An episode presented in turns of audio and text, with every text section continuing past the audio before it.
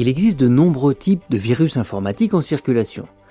Mais si l'on s'intéresse à ceux qui ont le plus d'impact sur notre vie privée, deux types se distinguent. Il s'agit d'une part de ceux qui volent, voire même détruisent nos données personnelles comme nos photos ou nos documents officiels, et d'autre part les virus qui cryptent et prennent en otage nos fichiers jusqu'à ce que nous payions une rançon, souvent d'ailleurs en crypto-monnaie.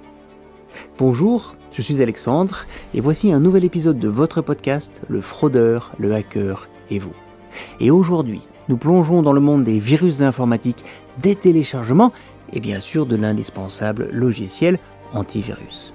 Grâce à quelques conseils pratiques, vous allez découvrir comment éviter de vous retrouver avec un ordinateur ou un téléphone portable infecté.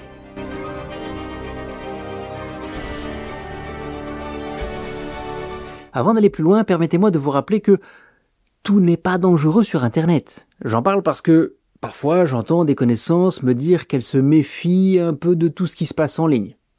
À la différence de ceux qui surfent partout et qui cliquent sur tout. En fait, Internet n'est pas si différent du monde réel. Dans les deux cas, il y a des pièges, il y a des endroits qu'il vaut mieux éviter et pour lesquels il faut peut-être être plus prudent. Dans le monde réel, nous faisons également plus attention si, bah, je dirais par exemple, nous nous promenons dans un endroit sombre ou, lorsque nous étions enfants, nous avons tous reçu le conseil de ne pas parler aux inconnus. Et bien sur Internet, c'est pareil. Nous devons apprendre les bons réflexes, adapter notre comportement pour réduire les risques. Et en fin de compte, bah, c'est l'objet de ce podcast. Alors n'oubliez pas non plus d'en parler autour de vous, vos amis, vos parents, vos collègues, tout le monde peut bénéficier de ces informations. Parce que les fraudeurs et les pirates informatiques profitent encore aujourd'hui malheureusement de notre ignorance et de notre manque de connaissances en matière de sécurité informatique. Et c'est ensemble que nous pouvons changer tout cela.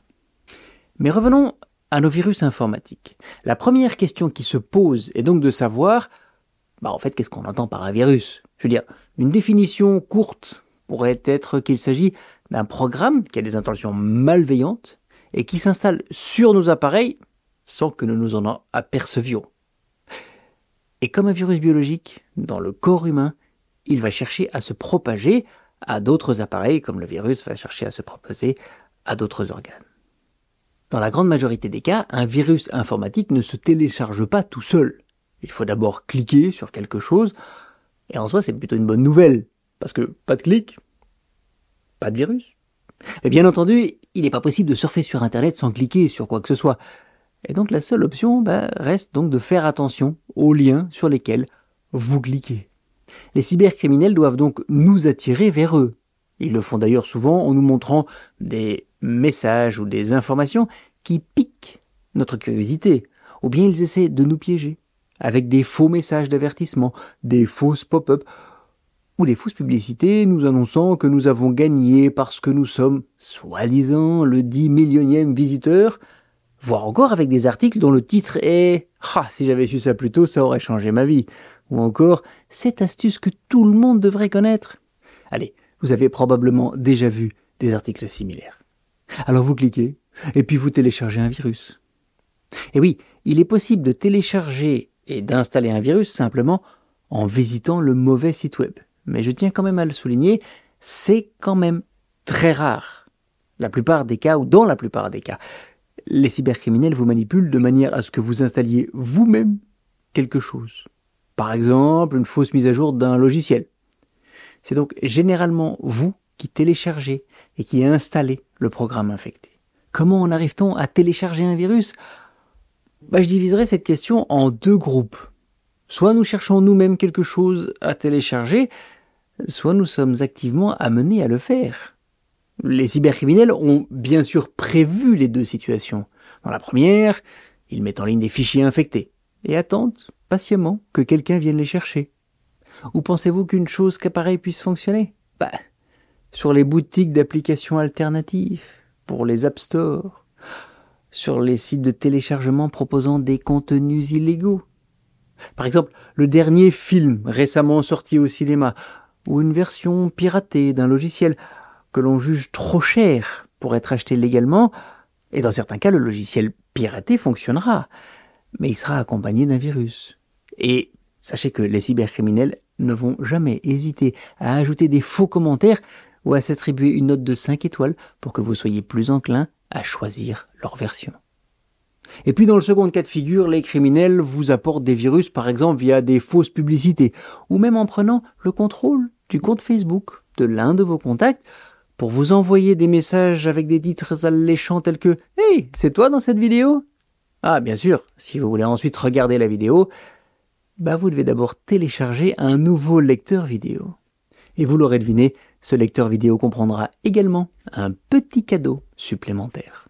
Et puis dans ce deuxième groupe, il ne faut certainement pas oublier les courriers électroniques. Heureusement, je dirais le contenu d'un email est très limité par les programmes que nous utilisons pour le lire, mais le risque réside quand même dans les pièces jointes. Un programme peut tout à fait être envoyé en pièces jointes, et il s'agira même parfois d'un document tel que Word, Excel ou même un PDF.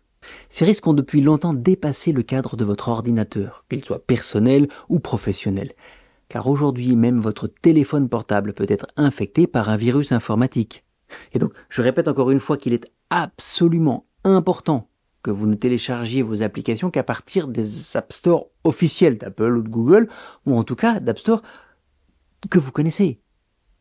Même si dans ce cas, il y a quand même deux applications que je vous recommande de ne jamais télécharger, que sont les lampes torches et les applications qui servent à lire les codes QR. Pourquoi pas les télécharger? Bah il y a deux raisons. D'abord parce que vous les avez déjà sur votre téléphone, et ensuite parce que les cybercriminels contrôlent un grand nombre d'applications de ce type.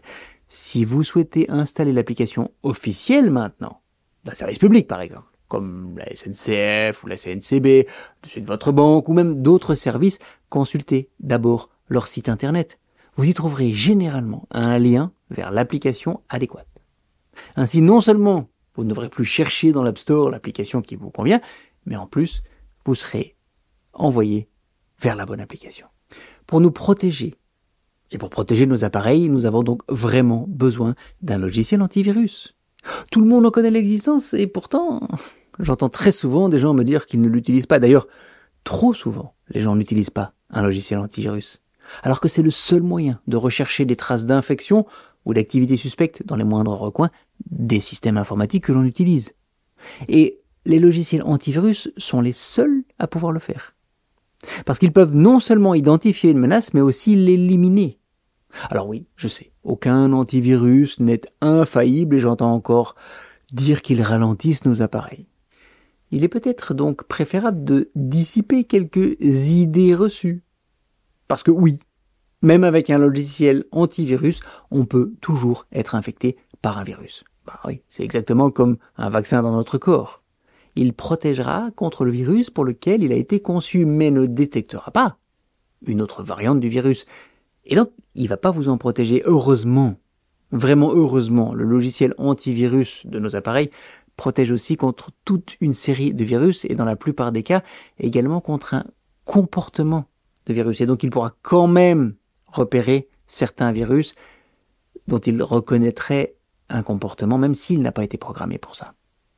Et bien que les cybercriminels lâchent régulièrement des nouveaux virus dans le monde, la majorité des infections aujourd'hui se fait par le biais de virus connus et donc détectables par les logiciels antivirus. C'est pour ça qu'il est super important d'en avoir un aujourd'hui. Et puis cette légende selon laquelle les logiciels antivirus ralentissent nos appareils continue de ressortir ici et là. Ça a certainement d'ailleurs été vrai par le passé, mais cette époque est vraiment révolue. Je veux dire, ce qui est vrai, c'est qu'un appareil deviendrait peut-être un peu plus lent si vous installez deux programmes antivirus distincts. Mais ça, en fait, c'est pas nécessaire. Aujourd'hui, les machines sont suffisamment puissantes pour pouvoir tourner avec un antivirus. Et puis je finirai par la question qui se pose généralement quand on parle de logiciel antivirus, qui est, ah ben oui, lequel dois-je choisir? Alors, il n'y a pas de réponse unique à cette question. Sur certains appareils, d'ailleurs, un antivirus est déjà installé. Et ce n'est souvent pas une mauvaise idée de commencer par là. Maintenant, si vous voulez vraiment trouver le meilleur choix pour vous dans votre situation, eh bien, allez voir sur www.av-test.org vous allez trouver là-bas un examen objectif et complet de tous les logiciels antivirus sur le marché et surtout des appareils qu'ils prennent en charge. Une dernière chose, ne vous fiez pas uniquement au logiciel antivirus. La première ligne de défense, c'est vous, c'est nous. Alors assurez-vous que votre système d'exploitation et que les applications que vous utilisez sont toujours à jour. Les mises à jour contiennent souvent des correctifs de sécurité cruciaux qui comblent les vulnérabilités afin que les cybercriminels ne puissent plus les exploiter. Soyez prudent aussi lorsque vous recevez des messages contenant des liens ou des pièces jointes dans votre boîte aux lettres électronique. Et utilisez Internet à bon escient, s'il vous plaît. Les images, les messages ou les fenêtres contextuelles qui éveillent notre curiosité ou qui nous envoient un message inquiétant sont principalement utilisés pour nous faire cliquer sans réfléchir. Et il s'agit bien souvent de personnes aux intentions malveillantes. Si vous ne l'avez pas encore fait, je vous dirais même de suivre l'une des formations gratuites qui sont proposées par Web à l'adresse surfaisansouci.cephoneweb.be. Je vais mettre le code QR à l'écran. C'est court, c'est bien fait et ça donne les bases de la sécurité en ligne. C'est un peu comme le code de la route ou le permis de conduire pour se déplacer en toute sécurité dans la circulation. Voilà, ce sont nos conseils pour surfer et télécharger en toute sécurité sur Internet. Oui, la prudence est de mise, mais cela ne signifie pas qu'il faille éviter Internet comme la peste. Faites preuve de discernement et profitez de tout ce que le monde numérique peut vous offrir, en plus d'aider les autres en partageant par exemple ce podcast avec votre famille et vos amis, car les fraudeurs et les cybercriminels ne font pas la différence, nous sommes tous une cible pour eux.